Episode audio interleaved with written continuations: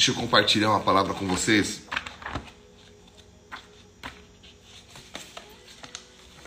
Bem top, hein? Vamos lá. Eu quero falar com vocês hoje sobre a regra do carpinteiro. O que é isso? Meça duas vezes e corte apenas uma. A, anota aí, a regra do carpinteiro. Meça duas vezes, corte apenas uma. Tá? Vou falar sobre isso. A Lucas 14, 28 a 30 diz assim: Qual de vós, pretendendo construir uma torre, não se assenta primeiro para calcular a despesa e verificar se tem os meios para concluir? Para não suceder que, tendo lançado os alicerces e não podendo acabar, todos os que a virem zombem dele, dizendo: Este homem começou a construir e não pôde acabar. A gente está vendo nessa semana sobre a vida de Neemias. A gente começou na sexta passada e estamos falando sobre ele, tá? E ele é considerado, com razão, um dos maiores planejadores e líderes que o mundo já conheceu, tá? Ah, se você analisar a maneira que Neemias planejou, elaborou o plano da reconstrução, a gente pode aprender muito. E você percebe que antes da própria do, do processo da reconstrução começar, Neemias passou um bom tempo preparando a si mesmo e preparando o povo. Por isso que eu comentei sobre a regra do carpinteiro: meça duas vezes, corte apenas uma, tá? Então, quais foram os passos na preparação de Neemias e que eu e você precisamos ter para reconstruir, para ser um instrumento de Deus aonde nós estivermos? O primeiro passo é identifique-se com o problema, tá? Coloca aí. Primeiro passo, identifique-se com o problema. Tá? O primeiro passo de Neemias foi perguntar qual que era a situação, qual era a situação dos judeus, qual era a situação dos, dos muros. E quando ele ouviu que o muro estava em ruínas, aquele problema se tornou o seu problema. E nesses dias, se não me engano, foi ontem, eu falei sobre o fardo, o poder de um fardo. Será que foi ontem? Isso, foi ontem. O poder de um fardo. Então, Neemias, ele se identificou com o problema. Aí você fala, Biga, o que, que isso tem a ver com a minha vida? Tem a ver o seguinte, querido, você precisa saber onde você está na vida. Você precisa saber, ser sincero com você. Você precisa ser franco. Como está a sua situação? O que, que você precisa mudar? Onde há dificuldades na sua vida? Identifique o problema. Porque tem hora que as pessoas vivem no fantástico mundo de Bob. Elas. Tudo é como se a pessoa estivesse andando com uma ferida na testa. Todo mundo vê a ferida, mas ele não consegue ver. Então, se você quer resolver problemas, se você quer cortar só uma vez, se você quer ser um instrumento de Deus nessa terra, identifique o problema, tá? Tem alguma coisa em você que você precisa mudar? Ou você é a quarta pessoa da Trindade, santo, santa, ninguém pode falar que você já fica chateado, não gosta de ouvir verdades. Cara, a verdade ela tem que ser dita em amor, claro, tá? Mas a gente precisa aprender a identificar a nossa real situação. A segunda coisa que Neemias fez, ele passou tempo em oração. Assim que ele percebeu, que ele reconheceu os fatos, que ele falou: caramba, esse é o problema. Você vê que Neemias caiu de joelhos, ele confessou o seu pecado, confessou o pecado da nação. Então, esse esse tempo que Neemias passou em oração, eu creio que foi ali que Deus deu o plano para como reconstruir o muro. Vamos lá. Querido, quando a gente identifica um problema na nossa vida, tem horas que muitos desanimam e dizem assim: pô, cara, eu nasci assim, eu sou sempre assim. É o crente Gabriela, né? Eu sou sempre assim, eu cresci assim, Gabriela. E, e não mudam porque acham que é difícil demais. Pô, meu pai era assim, minha mãe era assim. E aí entra a questão: sem a ajuda de Deus a gente não vai mudar mesmo. Então, quando você identifica um problema e passa tempo em oração, Deus tem liberdade para te dar um plano. Filho, vai mudando por aqui, vai tendo essas atitudes, vai lendo esses livros, vai ouvindo essas pessoas e por aí vai. Então você precisa identificar o problema e precisa ter um tempo de oração. Isso te leva ao quê? A terceira fase, a terceira atitude de Jeremias. Ele abordou pessoas chaves, ou seja, aborde pessoas chaves. Vamos repetir aqui para quem está anotando. Quer, quer ser um instrumento de Deus aqui na terra? Identifique o problema, passe tempo em oração e aborde pessoas chaves. Três, aborde pessoas chaves. Gente, a, a Bíblia diz, Neemias 2, versículo 4 e 5: Então orei ao Deus do céu e disse ao rei. Você vê que sempre que você quiser fazer algo de diferente, você vai precisar acessar outras pessoas. No caso de Neemias, foi o rei Artaxerxes. Eu sempre apanho para falar o nome desse rei. Artaxerxes. Neemias, mas quando eu tiver um outro filho, deixa eu bater na madeira aqui.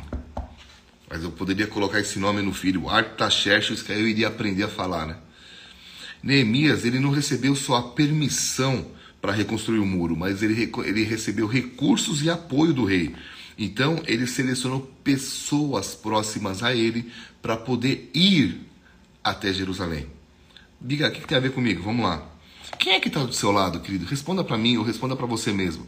Quem anda no seu lado? Sabe, às vezes você identifica um problema, tem tempo de oração, mas aborda as pessoas erradas. E sabe o que é interessante? Se esquecendo que a qualidade da tua vida depende de quem você chama de amigo. Você pode ter inúmeros colegas, você pode ter várias pessoas que você toma um cafezinho.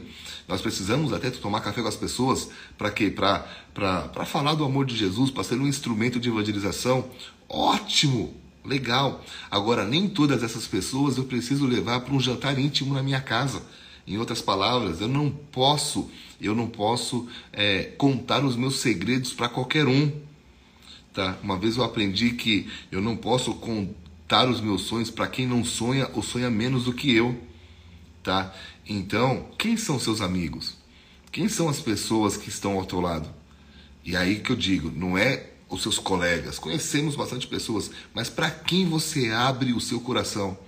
Quantas pessoas se dando mal porque estão ouvindo conselhos errados? Quer ser um instrumento de Deus? Quer fazer a diferença nessa terra? Identifique um problema. Tiver que mudar, mude. Então, para isso, passe tempo em oração. Deus vai te dar um plano para isso. Terceiro, aborde as pessoas chaves. Esses dias eu liguei para dois pastores. Eu tenho eu tenho alguns conselheiros que cabe numa mão, tá?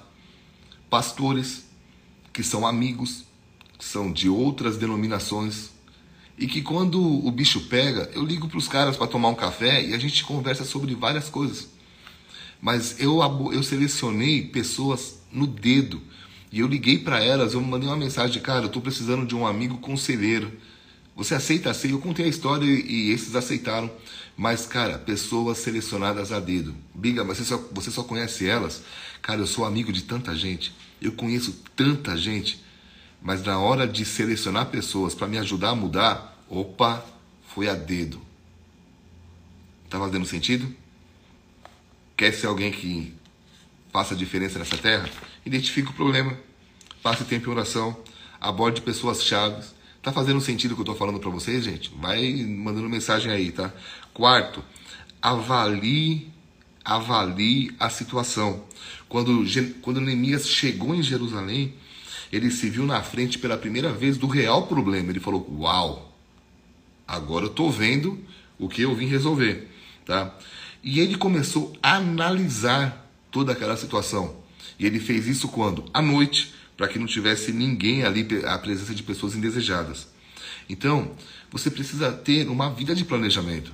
A gente tem um site, institutobelieve.com, onde tem tanto ensino, tanto ensino sobre planejamento, sobre liderança, se fosse você não perdia. Mas a Bíblia diz em Eclesiastes 10, 10, ó, se o ferro está embotado e não se lhe afia o corte, é preciso redobrar a força mas a sabedoria resolve com bom êxito. É igual aquela pessoa que precisava fazer uma marcação e cada vez ele comprava uma caneta mais cara. Caramba, essa caneta não está funcionando. Ele jogava fora e comprava uma mais cara. Ele começou a comprar canetas caras e sempre queria. A, aonde ele tinha que escrever, na realidade, a caneta não suportava porque era meio alto. Ele não conseguia desenhar, ele não conseguia escrever. Até que chegou uma criança e falou: Você já tentou fazer com lápis? Parece tão inocente essa analogia, mas sabe o que eu estou querendo te dizer? É que tem tanta gente gastando dinheiro com caneta boa, sendo que um lápis resolveria. Traria economia, faria a situação. O que é isso? Planejamento. Aprenda a planejar. Tá? Usa a tua cabeça. Cabeça não é feita só para carregar cabelo, porque senão eu estaria frito. Quer fazer a diferença na sua vida?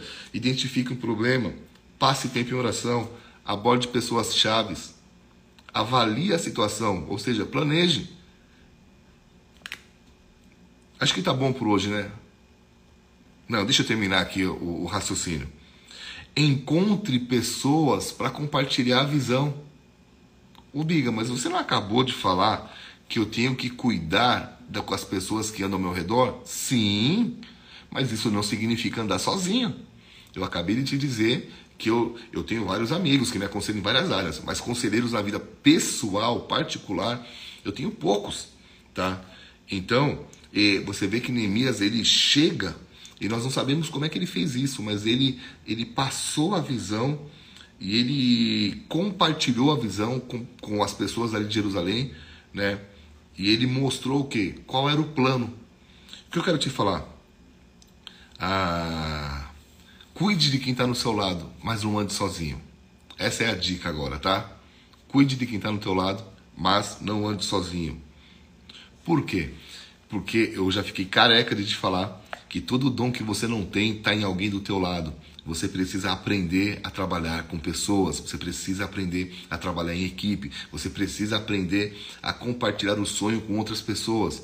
Só para só esse ponto, para esse tópico aqui, eu tenho 24 horas de ensino sobre trabalho em equipe, que é o P301 e o P302, que a gente não tem data ainda de de para fazer aqui, mas logo logo a gente vai fazer, tá?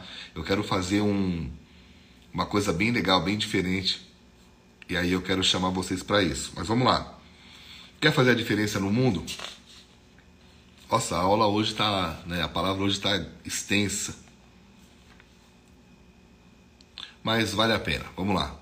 Quer fazer a diferença? Identifique o problema, passe tempo em oração, aborde as pessoas chaves, avalie a situação, encontre-se, encontre pessoas e compartilhe a sua visão, encoraje-os é uma outra palavra, porque você vê que Neemias encorajou, dizendo para eles que o que Deus tinha feito. Ei, o rei me deu permissão, ele me deu recursos, então nós estamos no caminho certo, vamos reconstruir. Sabe, queridos? Sabe o que é isso? O poder de uma história. Ninguém passa pelo que passa à toa. Um dia você vai ter que compartilhar teu sonho com alguém e a pessoa vai olhar para você e vai falar assim: "Tá, mas quem é você?" Quem é você? Bom dia, mãe, tudo bem? É, quem é você? Para me falar, você vai falar, pô, eu tenho uma história. E essa história vai servir para convencer as pessoas a estarem do seu lado, tá? Davi teve que mostrar a história com os leões e ursos para poder convencer o rei para lutar contra Golias. E a promoção dele não foi os leões, não foram os leões e ursos, mas foi quem? Golias. Então, se prepare para a tua promoção, mas lembre-se que Deus vai usar a sua história, tá?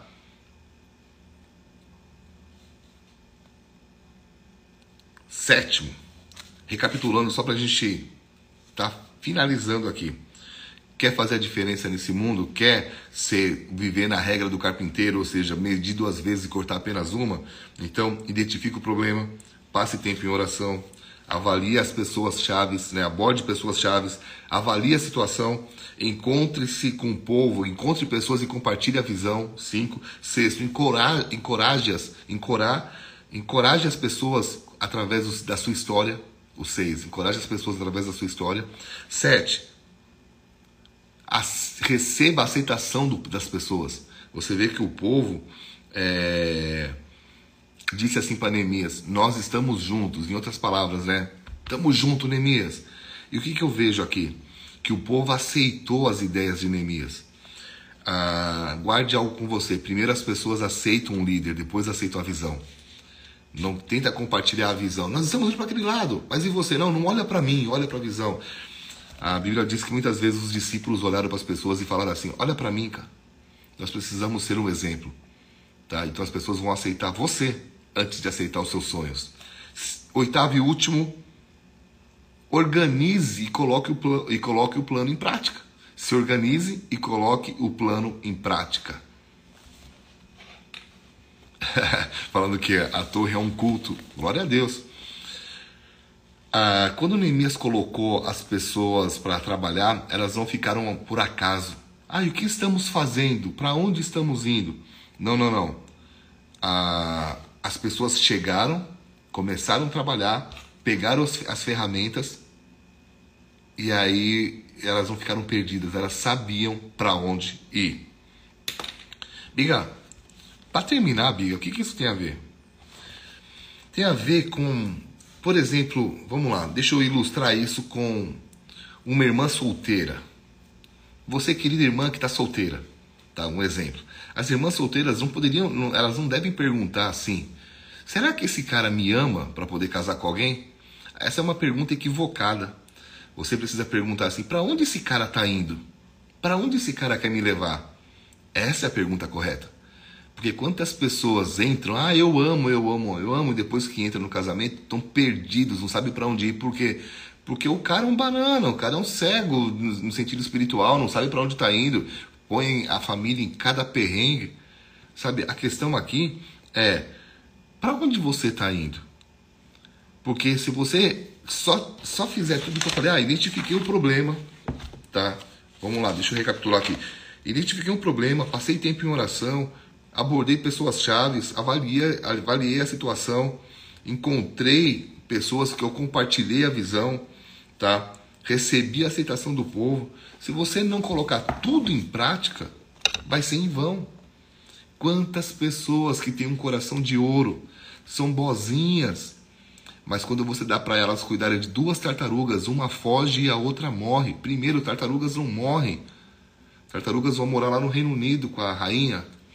Mas as tartarugas não morrem. Difícil morrer. E outra, fugir. Como é que foge uma tartaruga? Por quê? Porque a pessoa tem um coração de ouro, mas é lenta. Ai, um dia eu vou fazer. E nunca faz. Planeja, planeja, planeja. Passaram 20 anos. Aí eu vou escrever um livro. Já tem cinco escritos. Nunca teve atitude de escrever realmente um. Sabe o que eu quero chamar sua atenção para hoje? Ei, põe o plano para funcionar. Dá o primeiro passo. Hasta la vista, baby.